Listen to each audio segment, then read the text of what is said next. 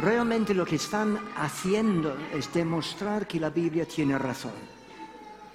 Porque lo que Isaías está haciendo, y lo estamos viendo en la televisión casi todos los días, es que está enfatizando que la Biblia tiene razón al hablar de la codicia del hombre y también del amor hacia el dinero. Da pena ver a personas que antes hablaban de tanta honradez, ahora siendo acusados de, fraude. Y realmente diríamos, no son dignos de, imitar estas personas, sean políticos o hombres de negocios.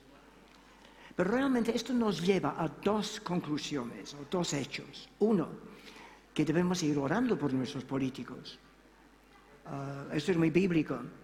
Pablo, cuando estaba escribiendo a Timoteo, dijo, entre otras cosas, que debemos orar por los políticos, no solamente nacionales y regionales y locales, sino también mundiales. O sea, debemos orar por ellos. Ah, y en segundo lugar, quizás notar de que no debemos ir imitando. Por lo menos mm, a muchos. No, decimos al contrario.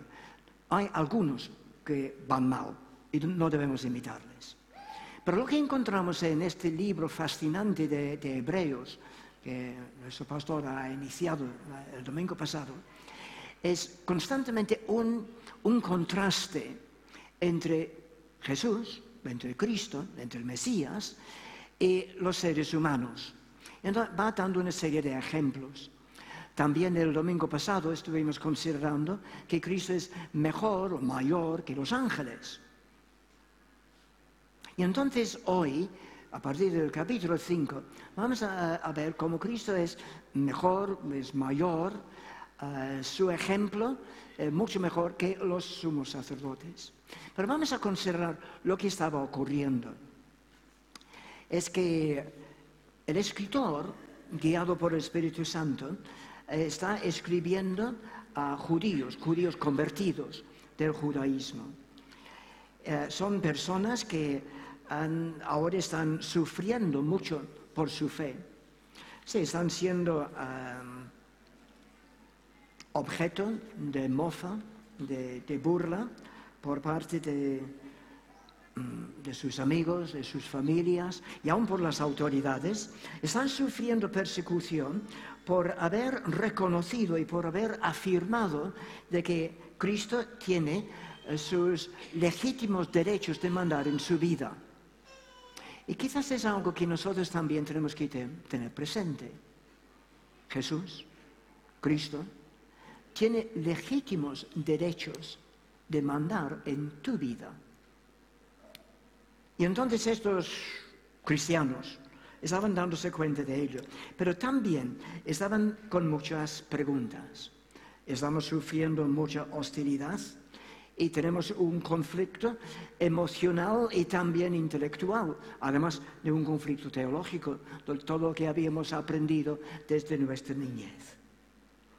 Entonces, están preguntándose, ¿nos hemos desencaminado? Estamos equivocados en nuestro empeño de decir de que Jesús es el Señor, con todas las implicaciones teológicas y también políticas. ¿Vale la pena arriesgar todo? Literalmente, ¿vale la pena arriesgar todo, sus propias vidas, por creer en lo que había dicho el resucitado? ¿No sería mejor dar marcha atrás? Y dejarlo todo. Quizás lo que el escritor está contestando en estas preguntas, en estos capítulos, son preguntas que quizás ha entrado alguna vez en tu mente. ¿Vale la pena? ¿Vale la pena? ¿No sería mejor dejar todo y volver atrás? Hemos estado cantando, me rindo a tus pies, tu amor no fallará. Ahora, o no hemos estado cantando, o hemos sido hipócritas, o hemos estado cantando la verdad. Me rindo a tus pies. Pero ¿realmente vale la pena?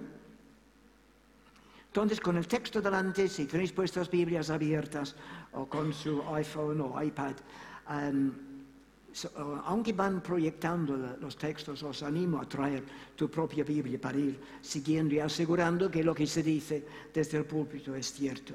Pero entonces, con el texto abierto, ah, vamos a buscar las respuestas. Pero nos vamos a, notar de que no debe sorprendernos de que el autor constantemente está diciendo, fijar vuestra atención en Cristo. Eso es lo que encontramos en el capítulo 12, en el versículo 2. Y el verbo que se utiliza aquí es muy fuerte. Puestos los ojos en Jesús, el autor y consumador de la fe. Ah, puestos los ojos, la idea es fijar vuestros ojos en Él y sin mirar a nadie más. Fijar vuestros ojos en Él. Entonces, no nos va a sorprender si vemos a lo largo de estos capítulos de que constantemente el, escritor está diciendo, mira a Jesús, mira al Mesías. Capítulo 5 entonces, y encontramos en el versículo 2 hablando de sacerdote. Ahora, para los judíos, la cuestión del sacerdote era una cosa muy entendida. Ah, ya era parte de toda la ley ceremonial de Moisés y entonces eran muy acostumbrados.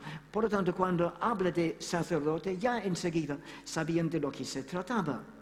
Ahora, lo que nos dice aquí en cuanto al sacerdote, otra hace comparación, contraste entre Cristo, el Mesías, y los sacerdotes mm, hebreos, o sea, de la línea de Aarón. Capítulo 5, versículo 2, para que se muestra paciente con los ignorantes y extraviados, puesto que él también está rodeado de debilidad.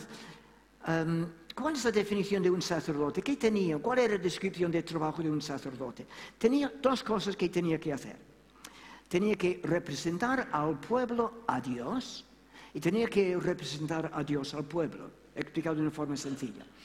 Primera cosa, el sacerdote tenía que ir orando por el pueblo Constantemente estaba entrando en la presencia de Dios para ofrecer incienso, para ir orando por el pueblo. También tenía que ir haciendo sacrificios, pero todo era para presentar al pueblo a Dios.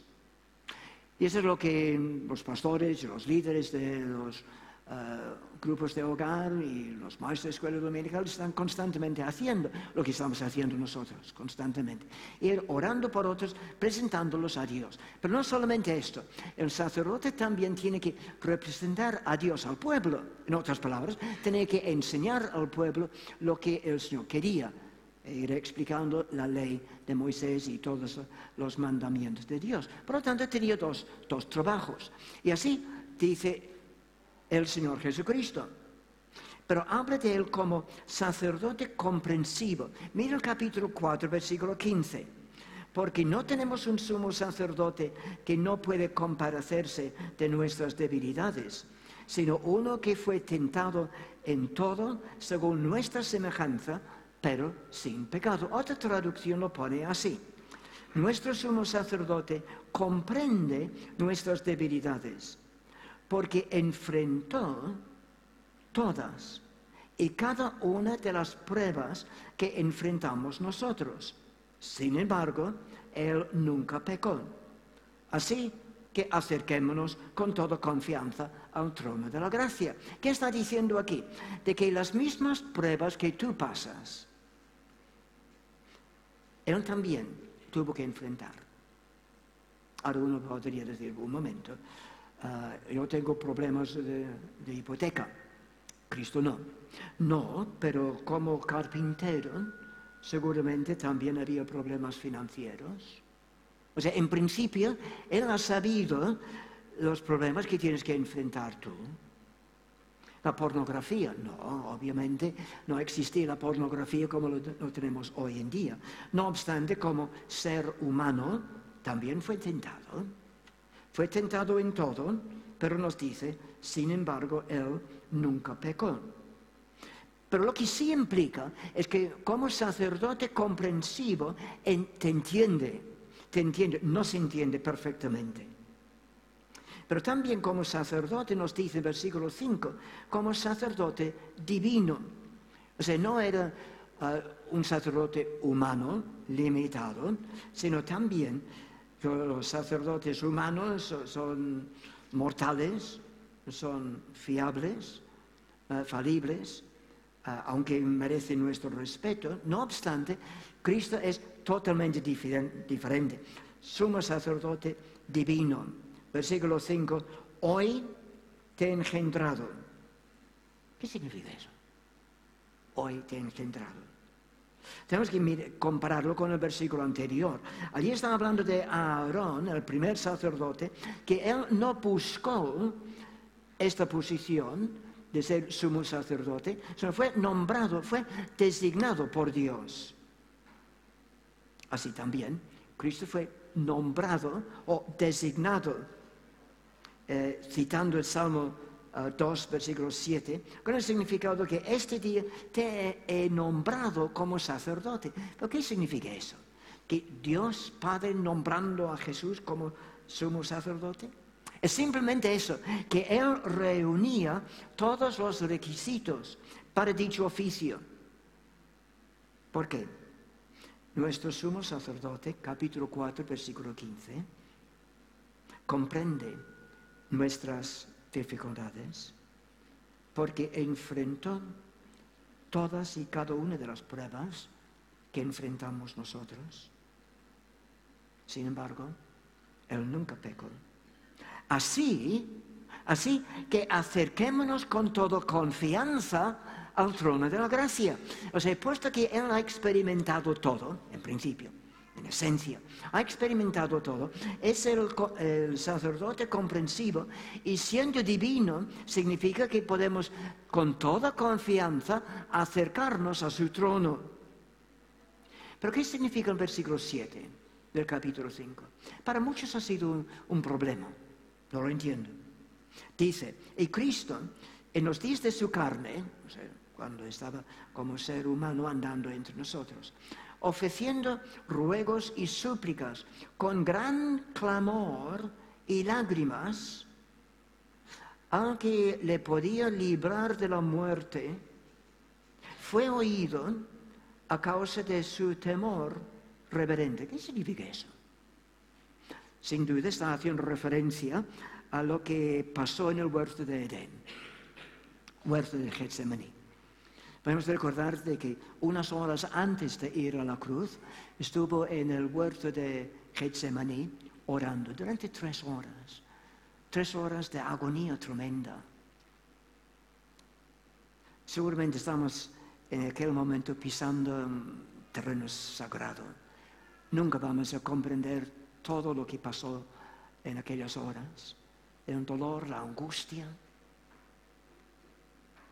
pero ¿qué significa que Jesús pedía, Padre, si es posible, pase de mí esta copa? Pues seguramente como eh, una manera de entender esta frase es que Jesús como ser humano eh, le horrorizaba lo que le esperaba, la, muerte tan cruel en la cruz. Eso se entiende. También de que como Dios hombre, eh, era terrible pensar de que Él iba a cargarse con toda la suciedad, toda la vileza de tus pecados y mis pecados, teniendo una eternidad de pureza y ensuciarse tanto tenía que haber sido horrible.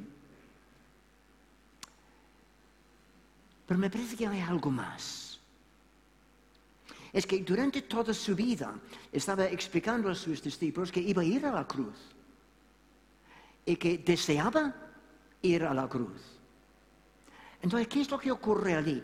Padre, si es posible, pase de mí esta copa.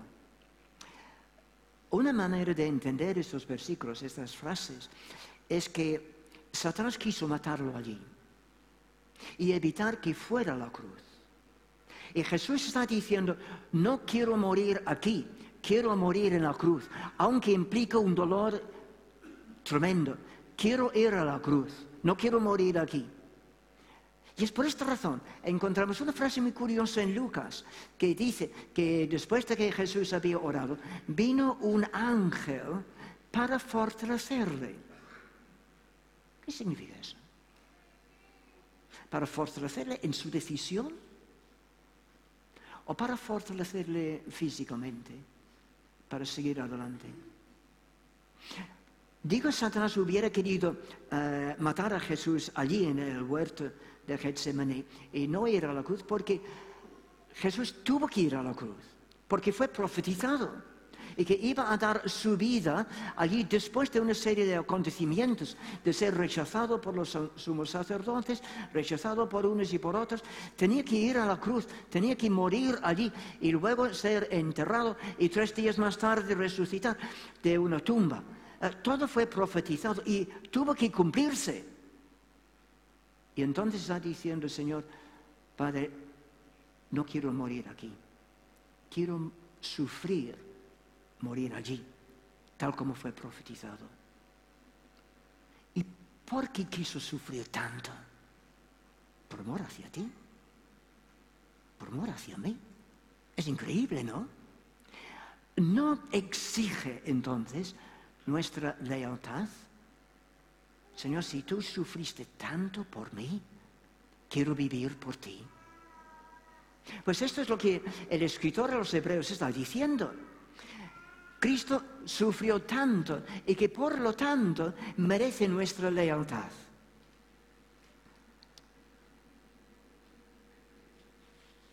El sacerdote, comprensivo, divino, tenía que haber sido divino para absorber toda la justa ira de Dios contra nuestro pecado.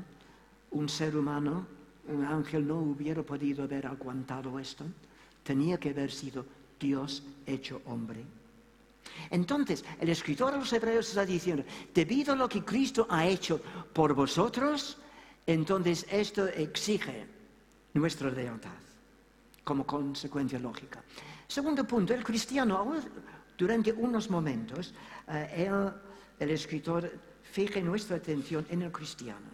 Eh, realmente este demanda nuestra lealtad es lo que está diciendo a partir del versículo 11 del capítulo 5 hasta el versículo 8 del capítulo 6, que para algunos han sido ah, versículos difíciles de entender, pero si lo entendemos de que es como una respuesta lógica. No podemos hacer otra cosa que firmar, Señor, me rindo a tus pies. Ahora, el cristiano dice en el versículo 12 ah, de que no podemos ser perezosos.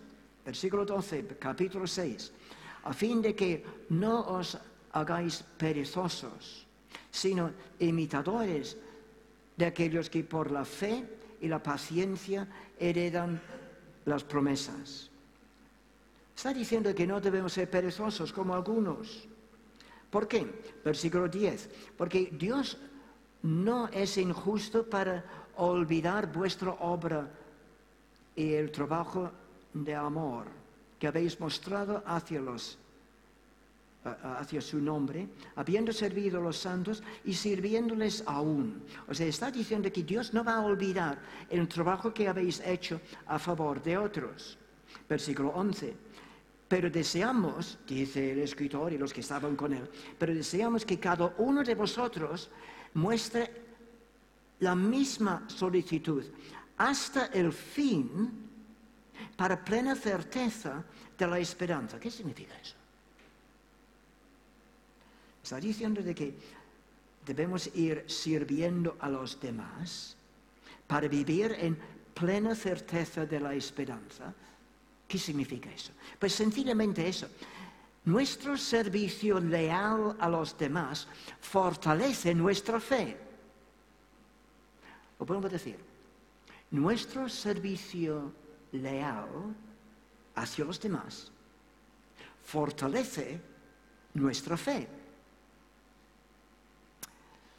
Habéis visto un grupo que ha estado cantando. Muchos han estado aquí desde las nueve ensayando. Cuando José Rafael y, Jaime eh, cantan, pasan muchas horas preparando. Entonces, lo que está diciendo aquí es que nuestro servicio leal hacia los demás fortalece nuestra fe. Las personas que están arriba con sonido y con luces y todo, eh, con las proyecciones y los que están en vídeo, eh, nuestro servicio leal hacia los demás fortalece nuestra fe. Los que estáis trabajando en el USAID o otros eh, momentos del equipo de bienvenida. Nuestro servicio leal fortalece nuestra fe. Seguro todos lo habéis experimentado. Esto es lo que está reflejado en el versículo 18. Tomemos un fortísimo consuelo. Entonces, ¿qué implica eso? Nos encontramos que Jesús en Juan capítulo 13, después de lavar los pies de los discípulos, dijo, porque ejemplo os he dado, para que como yo os he hecho, vosotros también hagáis. Él ha sido fiel en su servicio y entonces ahora pide que nosotros seamos fieles en nuestro servicio. Por lo tanto, ¿qué conclusión podemos sacar? Si decimos, en primer lugar, que todo lo que vemos en Cristo eh, exige, pide, solicita nuestra lealtad, aquí, al ver a Jesús, entonces decimos, es digno de nuestra imitación. Quiero ser como Jesús. Pero vamos a seguir el capítulo 7. Versículo 16 del, versículo, del capítulo 7 habla de una vida indestructible. Esta palabra indestructible es la única vez que se utiliza en el Nuevo Testamento. Eh, significa que no se puede destruir o sea, no puede exterminar, imperecedero. O sea, su vida es eterna. ¿Y por qué? Pues porque Él es la fuente de la vida. Por lo tanto, tiene una conclusión lógica. Si su vida es indestructible, si su obra es indestructible, si es para siempre, entonces su intercesión por ti y por mí, jamás tendrá fin. Capítulo 7, versículo 25. Capítulo 7, versículo 25. Por lo cual, puede también salvar perpetuamente a los que por Él se acercan a Dios, viviendo siempre para interceder por ellos. Para los judíos, para los hebreos que estaban leyendo esto, tenía un significado tremendo. Y, vosotros también podéis entenderlo. Vamos a suponer que tienes un problema con la ley. Entonces vas a un abogado, presentas una serie de documentos, una serie de argumentos, y el abogado dice, yo voy a defender tu causa. Entonces estás tú bien contento y entonces lo dejas todo con él. Este abogado me va a defender. Pero entonces un poco después oyes que se enferma. Y para tu desgracia muere. ¿Qué tienes que hacer? Buscar otro abogado y empezar todo el proceso otra vez. Los documentos, los argumentos. Pero con Cristo no. Él vive para siempre. Y por lo tanto, su intercesión para ti es para siempre. Y por lo tanto, puedes presentarte delante del Señor en cualquier momento, porque su sacerdocio es inmutable. No solamente dura para siempre, sino es totalmente eficaz. Totalmente eficaz. La validez de su, intercesión, la validez de su sacrificio es total, inalterable, para permitirnos entonces acercarnos directamente para siempre al trono de la gracia. En cada momento, cualquier hora del día, 24 horas al día, 7 días cada semana. No tenemos que pedir audiencia, puedes venir con confianza al trono de la gracia, pero cuidado. Vuelvo a repetir, podemos acercarnos, podemos acercarnos Podemos acercarnos con confianza al trono de la gracia. Es de gracia, pero es trono. Debes acercarte con reverencia y cuidado. Puedes venir delante del Señor en cualquier momento, sí, pero acercándote con reverencia y cuidado. Y entonces, capítulo 7, versículos 25 al 27, termina con unas consecuencias eternas para nosotros. Perpetuamente. Su intercesión es gratis, no como un, un abogado que tienes que pagarle. Su intercesión es gratis para nosotros, pero le costó la vida a él. Le costó la vida. No tienes que hacer, no tienes que buscar otro sacrificio. El suyo es el sacrificio supremo a tu favor. Por lo tanto, digno de nuestra devoción. ¿no? Si Él hizo tanto, no es digno de nuestra devoción para siempre. Por lo tanto, el antiguo sistema judío de cumplir las leyes ceremoniales de Moisés, dice el versículo 18, queda anulado. Ya no hay normas ceremoniales que tengamos que cumplir para acercarnos a Dios. Ahora tenemos acceso directo al trono de la gracia, sabiendo, sabiendo el hecho de la resurrección de Cristo. Es cierto. Pero entonces, terminamos con el capítulo 9, capítulo 8, versículo 9, porque hay una frase tremenda aquí. Dice, no como el pacto que hice, dice Dios, con sus ah, padres, el día que los tomé de la mano para sacarlos de la tierra de Egipto. Qué frase más bonita. Nos ha tomado de la mano y nos ha sacado de la tierra de Egipto. ¿Qué significa eso? Habla de la ternura del Señor en el acto de la salvación. Os tomé de la mano. Pero también habla de la fuerza del Señor en tu salvación. Os saqué de la tierra de Egipto. Todo es gracias a su gracia. Os tomé de la mano. Y tantos de nosotros hemos experimentado esto, ¿no? Como el Señor se ha acercado a nosotros, quizás en medio de nuestras dudas o en medio de nuestros problemas, se ha acercado y nos ha tomado de la mano para cogernos. Pero también la fuerza, porque es gracias a todo lo que Él hizo en la cruz, nos ha sacado de Egipto. Entonces, todo gracias a su gracia y que por lo tanto exige nuestra devoción y, y gratitud. Y gratitud. Pero no solamente nos ha tomado de la mano, mira el versículo 10, porque nos capacita para obedecerle, por lo cual este es el pacto, dice el Señor, que haré con la casa de Israel.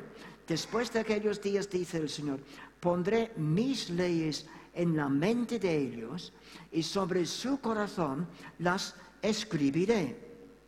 Pondré mis leyes en tu mente y las escribiré en tu corazón. En otras palabras, el Espíritu Santo por medio del nuevo nacimiento, por medio de la conversión, entonces nos da una nueva inclinación para cumplir su buena voluntad. ¿Cómo pensamos? Y cómo sentimos, para que cada vez más seamos más como Él. Llegamos a poder decir, ahora comprendo en mi mente, ahora comprendo lo que debo hacer. O sea, el Señor va escribiendo sus leyes en mi mente, ahora comprendo lo que debo hacer, lo que es correcto lo que más honra su nombre, lo que expresa mi devoción. Debido a la acción del Espíritu Santo, voy entendiendo, voy comprendiendo más, poco a poco, no de golpe, pero voy aprendiendo, voy comprendiendo más. Pero ahora, más, ahora quiero hacer lo que debo hacer. Porque dice, pondré mis leyes en su mente y las escribiré en tu corazón. En otras palabras, ahora quiero hacer, no solamente entiendo lo que debo hacer, quiero hacer lo que debo hacer. Todo es gracias a su gracia. Y que por lo tanto, propongo, demanda, demanda nuestra devoción y gratitud. Pero hay algo más. Mira el último versículo, versículo 12.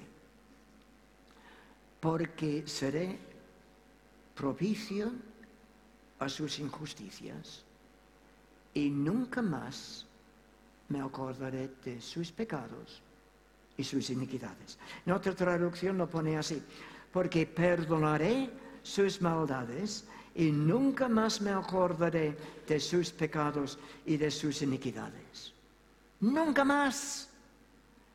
O sea, nos perdona totalmente. Es una salvación perpetua porque Él vive perpetuamente, digamos, delante del Padre mostrando las heridas de su sacrificio a favor de ti, a favor de mí.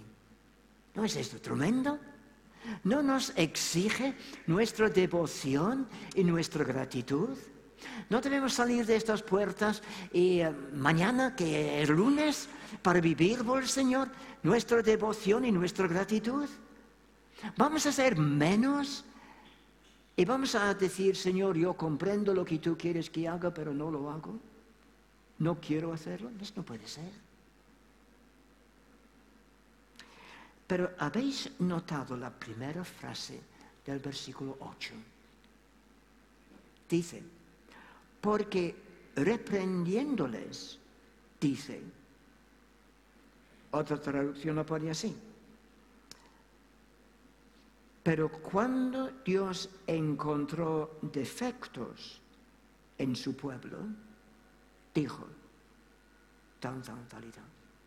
O sea, viendo nuestros defectos, viendo nuestros fallos, el Señor dice, yo te amo tanto, tanto, de que pondré, yo tomo de la mano para sacarte de Egipto y pondré mis leyes en tu mente y escribiré en tu corazón mis leyes.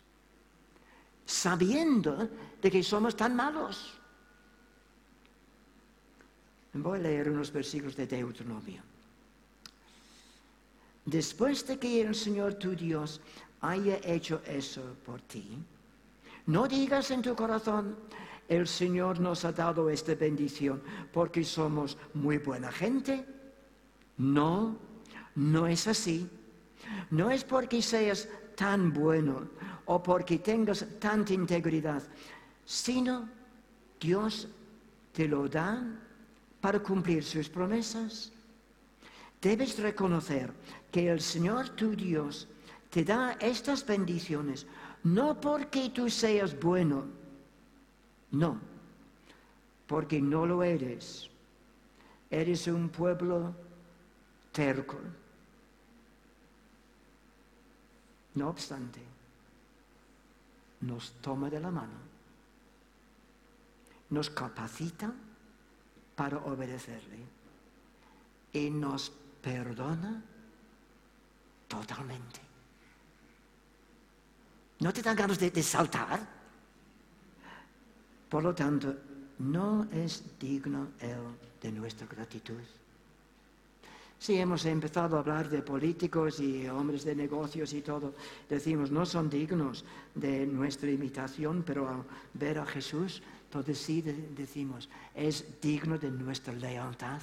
100%, aunque haya problemas, aunque hay críticas, aunque gente se burlan de nosotros, Él merece nuestra lealtad. Y es digno de nuestra imitación. Él sirvió lealmente a los demás. Y yo quiero afirmar, quiero fortalecer mi fe, yo quiero servir a los demás. Es digno de nuestra devoción, es digno de nuestra gratitud. Vamos a orar.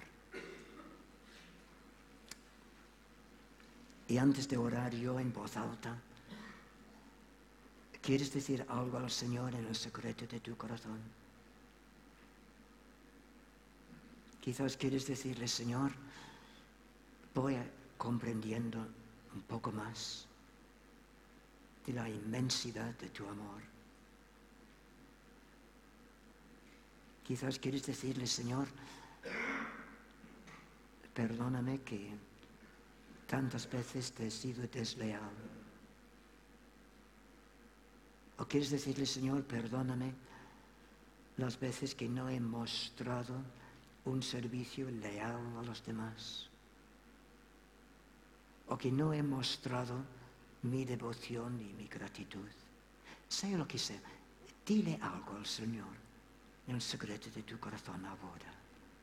Y entonces oraré en voz alta.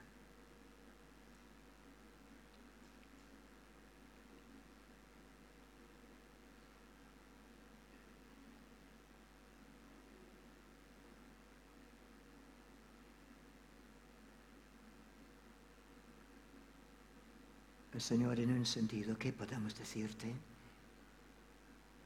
Es que decir o cantar te amo, en un sentido parece tan, tan débil, por toda la deuda tan enorme que tenemos contigo. Pero es una realidad y queremos ir desarrollando esta realidad más y más. Queremos expresarte nuestra devoción la manera, la manera en que vivimos en casa, en la manera en que tratamos a otras personas en el trabajo, o en el instituto, en la facultad, o cómo tratamos a otras personas aquí en la iglesia. Señor, queremos mostrar de una forma tan clara nuestra devoción y nuestra gratitud. Por lo tanto, Señor, ayúdanos. Ya nos dices que nos capacitas para obedecerte. Ayúdanos, oh Señor, a ir viendo esto en nuestra vida, al ir leyendo tu palabra día tras día. Haz, oh Señor, que el Espíritu Santo pueda ir fortaleciendo nuestra fe. Te lo pedimos en el nombre de Cristo. Amén. Amén, pues que el Señor os bendiga cada uno. Mañana que es lunes para vivir por el Señor. Vívelo con gratitud y con devoción al Señor. ¿Habéis visto una hojita en vuestras sillas? Eh, si hay alguna cosa que quisieras apuntar allí, alguna petición de oración o si quisieras comunicar algo, apúntalo y entonces después se puede entregar en la mesa de, bienvenida. Eh, si no, puedes también o dejarlo o entregarlo allí, si no lo utilizas y entonces el domingo próximo podemos volver a utilizarlo. Pues que el Señor nos bendiga y nos ayude a ir manifestando nuestra devoción, nuestra gratitud, nuestra lealtad al Señor. Que nos bendiga.